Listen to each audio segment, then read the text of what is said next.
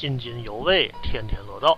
感谢收听这一期的津津有味大桥道啊！各位粉丝朋友，各位街坊邻居啊！昨天呢十五过完了啊，先道一声大家元宵节快乐啊！今天是正月十六，在咱们天津民间呢，对这个正月十六啊，好像比正月十五啊还重视，因为正月十六在民俗上讲叫走百病啊。呃，意思是说呀，通过到户外的啊健身呐啊这个啊远足啊啊，能够起到的起到呢这个呃祛病啊健身啊驱除百病的这么一个啊这个意义啊，是一个民间呢很看重的这么一个日子。呃，今天呢单位啊这个啊。黄姐姐问啊，这个我们小时候好吗？啊，都是大姨们啊、姑姑们呐，这个张罗走百病。我说这个对啊，我说这个走百病呢，大闺女、小媳妇啊啊，包括呀什么大姨呀、老奶奶呀，这个张罗的比较勤。因为呢，在这个天津这个习俗当中啊，走百病，第一啊得过河，二得上桥，三呢。得上城楼，四得猫城门。这个猫城门呢，一般都是这个啊老太太嘱咐啊嘱咐新媳妇儿啊去猫猫那个城门上那个钉子啊啊，为嘛要猫那个钉子呢？有这么一个吉祥话，叫天丁进口，人丁兴旺啊。给你个例子，给你个枣啊，来年来一个大胖小啊，就就这个。呃，今天呢，这个正月十六啊，正月十六呢，有两位老先生啊，对咱们民俗啊啊比较有研究的。一个呢是张大爷，张大爷今年七十了啊；一个是邢爷，邢爷今年九十了啊。老二位呢，在后边的节目当中呢，是连说带唱，连讲故事啊，带秀柳活啊，给大家带来一个轻松的啊。正月十六，上期节目说了啊，大过节的陪孩子看看动画片陪老人呢说说话，大伙儿呢聚到一块儿啊，简单的吃个饭啊，回忆回忆以前，再展望展望未来，是吧？这是一件呢很好的一件事情啊，是不是慢生活呀？是不是享受人生啊？这不敢讲，反正呢，大家呢在一块儿啊，和和气气的啊。这个一家子呢围坐到一块儿呢，有点啊天伦的乐趣。咱呢也去过不少地界啊，包括啊这个这个美洲啊、亚洲啊啊，好像是觉得呢天津是一个啊比较啊有这个人文情怀啊和这个民俗味道的这么一个城市啊。咱们简单举一个啊，呃，比如说中国的这个城市当中啊，就说去你去温州啊，或者说。你去这个旅游城市杭州，很少啊，像咱们天津人呢这么多呀。哟，这个提笼架鸟的，啊，这个腰里边揣着这个什么？啊，不是腰里边，是怀里边揣着什么？喇子呀、葫芦啊，啊，或者说呢，呃，这个像啊，这个玩这个手串的、玩宠物的啊，放风筝的、玩蒙葫芦的。啊，这样式的老先生这么多啊，这么休闲，呃，全国呢走了这么多城市啊，觉得呢就是说这些个会玩的老先生啊，哎，把咱们这个城市啊弄得呀，就说很有姿彩啊。比如说现在吧，啊，可能这这两天去那个河东那边少了啊。原先呢早晨起来呢，我从河东走到那个叠桥的时候呢，总爱跟那个啊。拿着几个这个画眉啊、画眉笼子的大爷们啊，这个聊聊啊，就说太阳一出来啊，把画眉都拿出来了，是吧？这个这种感觉呢，好像是别的城市啊啊，也许有，但是呢，还真没有天津市这么浓郁。总的来说呢，天津是一个呀，节奏相对慢啊，适宜居住啊，比较有人文情怀啊，这么一个城市啊。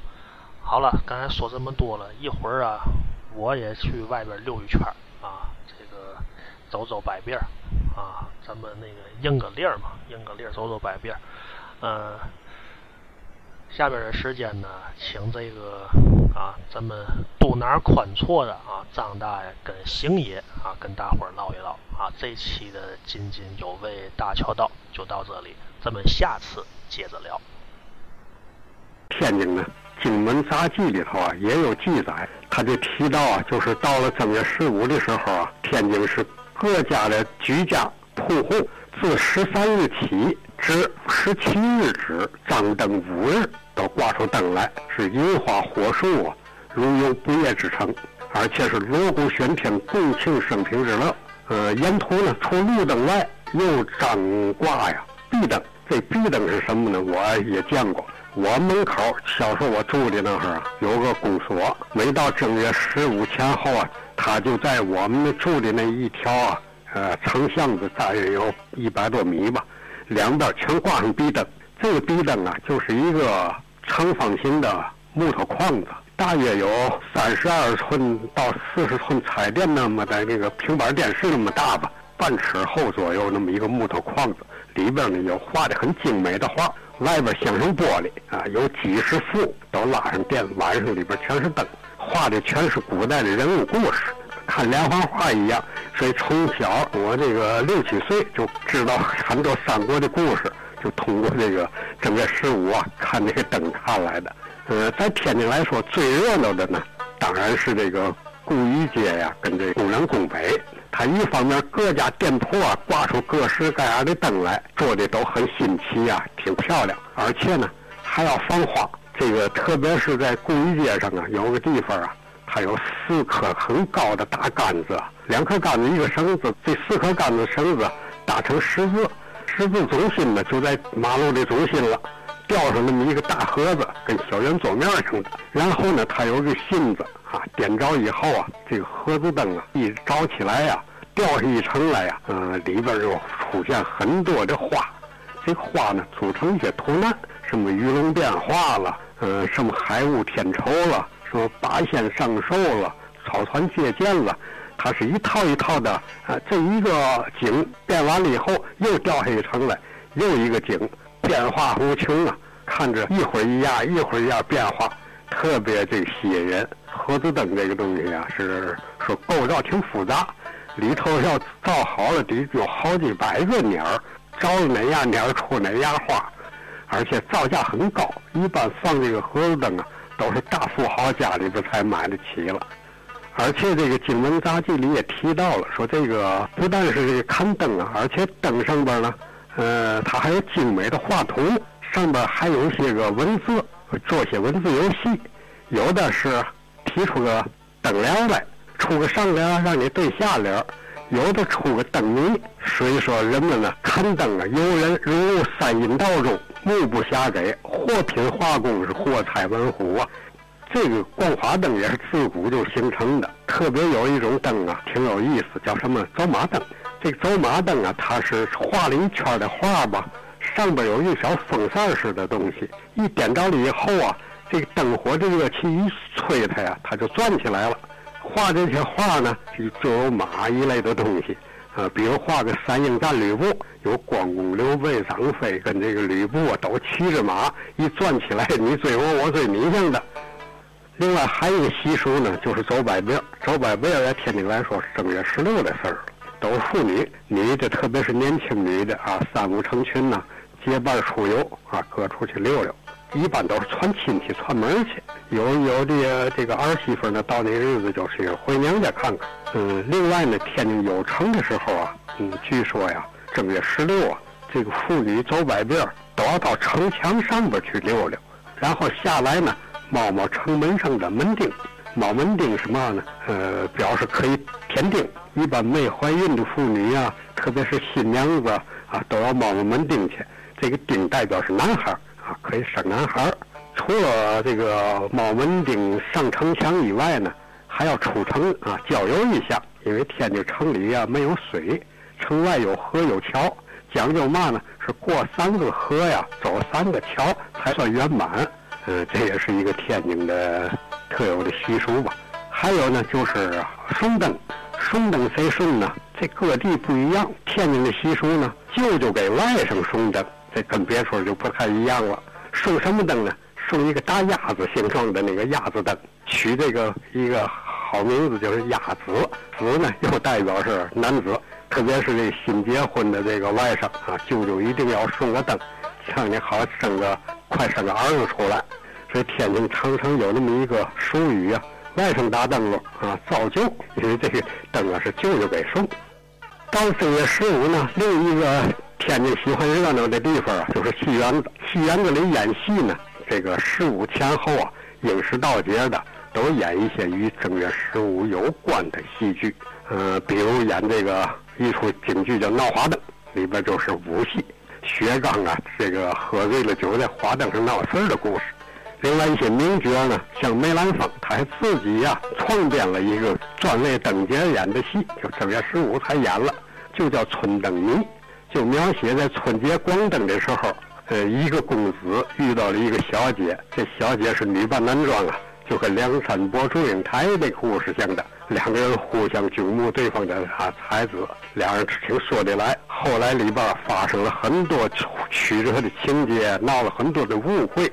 最后呢，圆满结局啊，大团圆。所以这个，因为里边出了很多的啊插头啊错误，闹出好些误会，所以又叫识错人，闹出十个笑话来。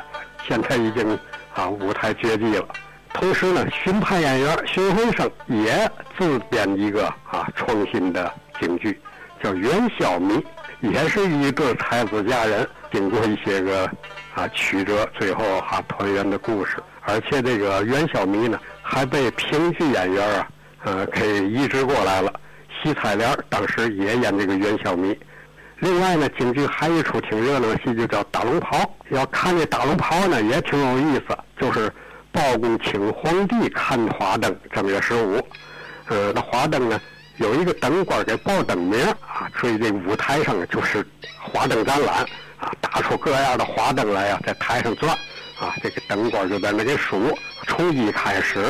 啊，一团和气灯，和和二上灯，阳开泰灯啊！细细的，正月十五闹元宵，嗯，供花灯，我这给各位呢报灯。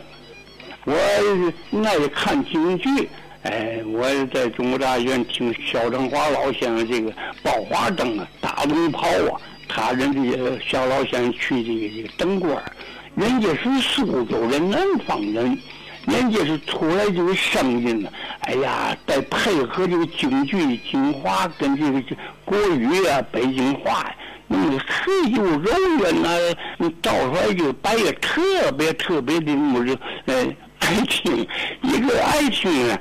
可是呢，每个京剧团、每个手都去过，哎。灯官嗯都不错，但是在这个不错当中呢，就是还得说人家肖老先生，人家好，我呢在中山挺有迷了。赶起来呢，正月十五啊，我呢给大家助助兴啊，哎，换换耳音，哎，我说报啊，还就报。我像不像是三寸羊？女士们，呃，跟老乡们上耳音啊！啊！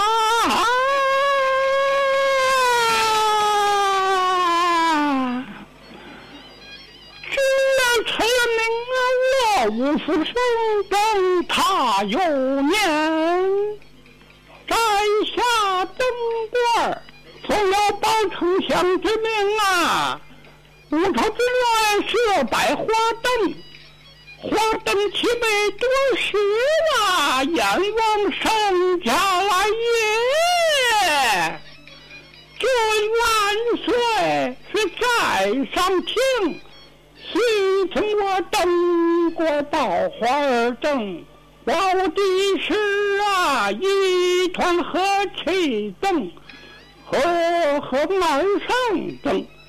三阳开泰灯啊，四季平安灯；五福捧寿灯，六国封强灯；七子八层灯，是八仙过海灯；九子十灯，十面埋伏灯。这些个灯啊，那些个灯。中国我一时不清，往后瞧有一灯，来把西郊禅师大闹双玉桥，跳过了一篇又一番。